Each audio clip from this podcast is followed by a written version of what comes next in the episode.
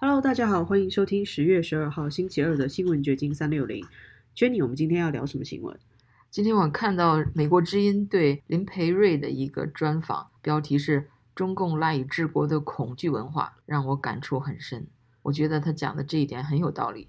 没有错，他是一个很特别的汉学家，他的中文非常的标准，我很钦佩他的中文功底，而且他也做了很多关于汉学的研究。他这次谈的这个恐惧文化，其实就是中共一直在控制人民的方式。对，最近他是在纽约书评上发表了一个文章吧，他说支配当代中国社会运作的是无所不在的恐惧文化。然后他在接受美国之音专访的时候说。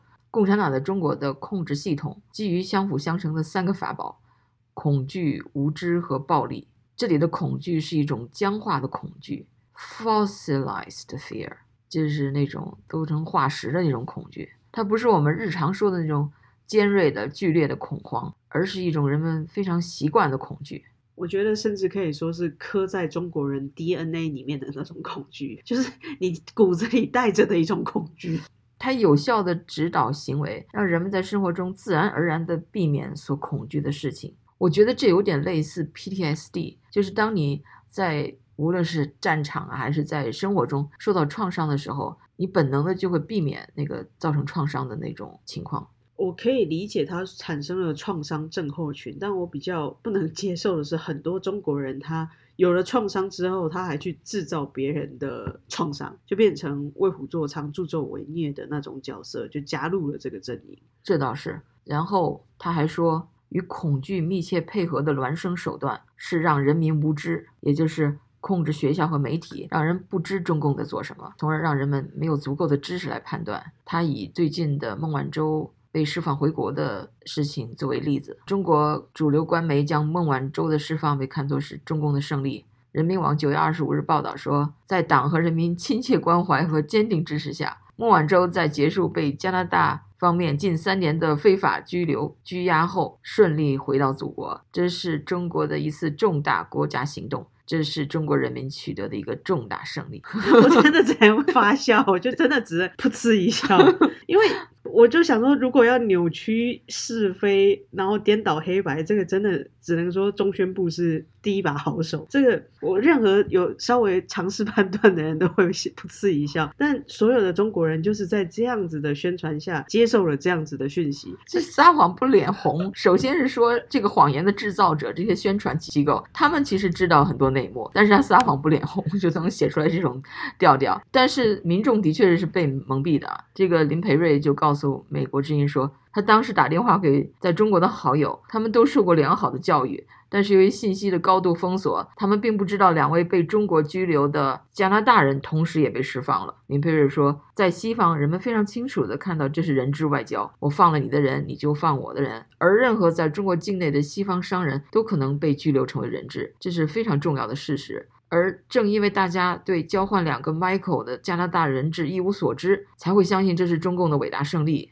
这真的是洗脑宣传，再加上把人民无知愚昧化，当然还有很多的帮凶了，就是形成了一个好像在封闭的场所里面，中国现在的知识就是收取讯息的渠道，我觉得可能跟北韩差不多了。我不知道这个。林培瑞的好友是什么样的人？多大年纪？估计可能是跟他也差不多七六七六七十岁了。他们都受过良好的教育，怎么不会上网呢？也不会用破网软件呢？这个时代了，如果你还去只读官方的那些报刊，然后只听新闻联播的话，你当然是被高度封锁了。以我自己认识的，比如说北大教授来说，他们的确会翻墙，他们的确也会看海外的讯息，但还是有局限，因为他不会特别去搜寻这些新闻，他们也知道是敏感词。因为就算国家开放给你的 IP，他也知道是在国家允许下的开放 IP 位置，那个东西中共都收得到，所以他们用的是非常小心跟仔细的。尽管他们翻墙，但也不见得会去看那些所谓的真相或者是真实的新闻讯息，他不会特别去搜寻，尤其像孟晚舟这种敏感词汇，所以他有一种自我审查的味道。有一种还是被恐惧所左右，已经失去了探讨真相的欲望。没有错，我觉得很多人是这样，尤其是老一辈经历过文革或者是更早之前的几次运动的人，他们的确就是被那种深刻的恐惧支配了。就是我知道中共非常不好，但在我有生之年不要变天，中国就这样子了，不要再乱。他不想再看到更恐怖的天翻地覆。林培瑞提到的第三个手段就是生成恐惧的暴力。他在《纽约书评》的文章中提到。一系列的惩罚制度，从警察的访问开始，跟你讨论如果不说或不做某些事情，你的未来是否会更好，然后进行微妙的威胁，例如你的孩子可能无法进入喜欢的学校，然后走向严酷的结局。二十四小时的监控、软禁、牢狱、酷刑、死亡，在整个社会中对这种惩罚范围的了解会产生一种普遍的恐惧，从而引发人们的自我审查。林佩瑞说：“这三种手段是中国共产党改变人心、控制思想的主要方式。”这个中文有一点不是那么顺畅，因为他是用英文来接受采访的。但我觉得说的非常到位，就是因为处在一个时时被监控的恐惧之下，然后再加上有一种对暴力的害怕吧，就是他必须直面整个国家机器，所以大部分的人就宁愿当愚昧无知的人了，或者是这样子的人生活的最幸福。所以有句话说：“无知是福气。”哦，我想到的是“无知者无畏 ”，他既然不知道，他就不害怕。OK，那我们转回来看美国，美国现在这个疫苗令。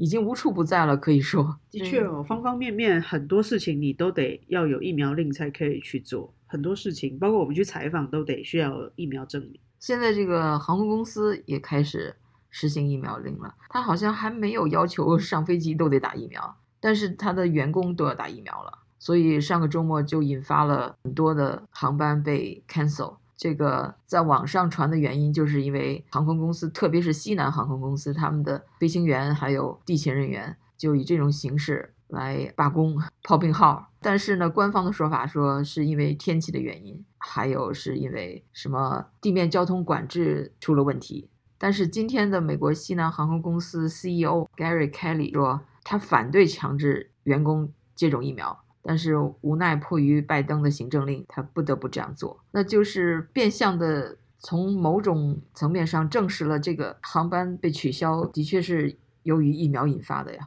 这个 Gary Kelly 说：“我从来都不赞成公司强加那种命令，我不赞成这样做，从来都不赞成。”这是凯利在周二就疫苗的问题接受 CNBC 的采访的时候说的。他还说，他的员工在疫苗令的问题上，双方都有非常强烈的看法，但是鉴于拜登的行政命令，他们就只好被迫执行了。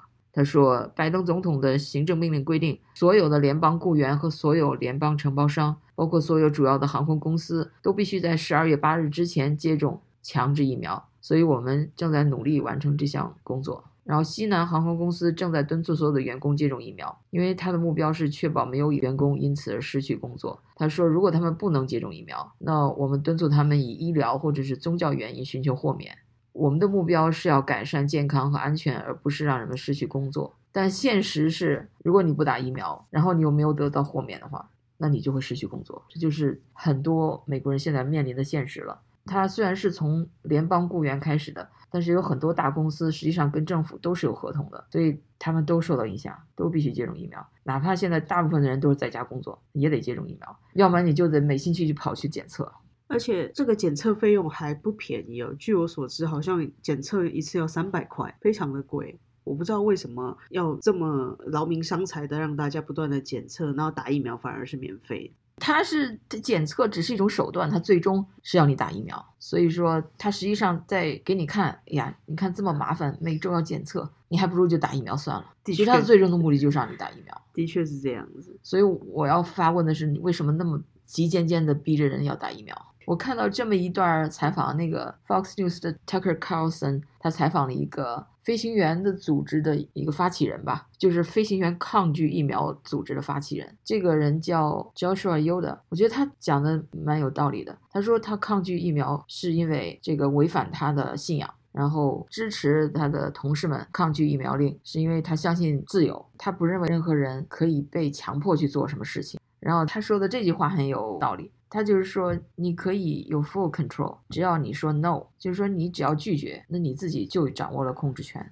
你不要觉得你的命运掌握在别人手里，你自己可以说 no，你可以不去服从。所以我觉得这也是跟恐惧相关的。就是说，有时候我们对政府啊，无论是集权政府，还是正在走向集权的政府，或者是大公司，他说，那你要不打疫苗，你就要被解雇，要失去你的生计。但实际上，这是一种他给你制造的压力。实际情况最终会不会是这样呢？其实是一种恐惧，让你不得不服从。如果你不再恐惧它了，你就可以主宰你的生活。没有错，我相信在这么自由民主的西方世界，还有就是大家已经走到了今天，不会有人再走回头路，去相信政府或者是盲从于绝对的权威。民众可以去掌握自己的决定权，我要不要打疫苗？对你可能会因此而失去工作，但是。那是一个自己的选择，你可以选择过不一样的生活。或许柳暗花明又一村，自己做不一样的工作。对，不是有一句话说，这个窗户关上了，另外一个窗户可能又打开了吗？所以不要被他们吓到，不要被这种强制令所吓到。那我们再讲一个 笑话吧。最近这个贺锦丽啊，就是美国的副总统 Kamala Harris，他好像正事儿不做。不是说拜登把他任命要去处理边境问题吗？现在美国边境这个难民危机这么严重，他不去干正事儿，但是他拍了一个儿童宣传片，就是教育青少年啊要探索太空这么一个片子。但是有人说这好像是第一夫人应该做的事啊。嗯，Anyway。拍这样的片子就拍了吧，但是他在片中的表现特别的夸张，特别做作，我把它当成笑话来讲。是，我也看了那个视频，就 这个视频，Tucker Carlson 他在他的节目上也评论了，他放了一段然后他就说，我就不全放了，以免大家恶心的呕吐。他的原话是说，出于人道主义的原则，我就不全放了。我们说话也不用这么刻薄，但我相信大家看了之后都会就是笑得挺开心的，博君一乐吧。贺锦丽啊，她面对的是十几岁的青少年啊，然后她好像在对幼儿园的小孩一样说话，就是用特别夸张的手势，所以让人觉得特别假，就是很戏剧化的面部表情，然后用一种不自然的声音，还有不自然的微笑去掩饰这整场荒腔走板、过于就过于装的感觉吧。对，而且人家还揭露，就说这些小孩子。他们也不是真的学生，他们是 child actor，就是儿童演员。至少有一个是儿童演员，是他去应征，然后被选中的。所以说，大家都在演戏。那就当做一个喜剧片看一看，笑一笑。对啊，所以有的网民就说啊，这个比那个 HBO 那个 Veep 还好看，那是一个 HBO 的热播剧，现在可能已经停播了。那个主演就是以前呃《Sunfield》里边演 Elaine 的那个那个女生，她演一个很荒唐的 VP 副总统，经常闹笑话的一个喜剧吧。无独有偶啊，就是在这个片子出来之前，拜登也闹了这样一个乌龙，就是他一个很。正经的一个记者会，结果被发现不是在白宫里边拍摄的，而是在白宫对面的一个什么行政楼里搭的一个摄影棚，把那个棚子搭的像白宫一样，然后让记者在那儿拍照，让大家在在那儿摆样子，坐在那儿。他那个窗户反映的那个好像是白宫后花园一样，其实都是假的。而且现在的天气也不是开花的季节嘛，所以一看就是假的，整个场都是假的。就是有人就说这是出门 show 吗？这是楚门的世界吗？那个电影，你是楚门世界。的总统吗？我只能说，有的时候现实生活会比戏剧还来的幽默，有的时候还来的荒诞好笑。对我发现很多政客。都非常的装很假，但是装到这种程度也够可以的。这个 Tucker Carlson 就说贺锦丽是这么虚伪，他简直都把希拉里给比下去了。他说了这么一句啊：贺锦丽的虚伪让人 pining for the authentic maternal warmth of Hillary Clinton，意思就是说让人们想渴望想得到希拉里克林顿的地道的母性温暖。你想想，贺锦丽的这种假装教育小孩子的这场戏，让人怀念希拉里·克林顿的母性温暖。她有什么母性温暖呢？我只能说，比上不足，比下有余啊。然后那个上 Tucker Carlson 节目的这个 Candace Owens，她也是一个保守派的名嘴啊，一个黑人女孩。他们两个共同评论这个片子嘛。她说，这个哈里斯她并不喜欢她自己的工作，她不想当拜登的下属，所以她给人的表现才是这么别扭。你觉得有没有道理啊？我觉得也有道理，就好像他一切就是为了。装为了表演，他内心里并不喜欢做这些事情，他那个热情都是装出来的，这我也可以理解了。有时候你要当一个公众人物，你要到处去参加这个活动，你要表现你很感兴趣的样子，实际上你并不感兴趣。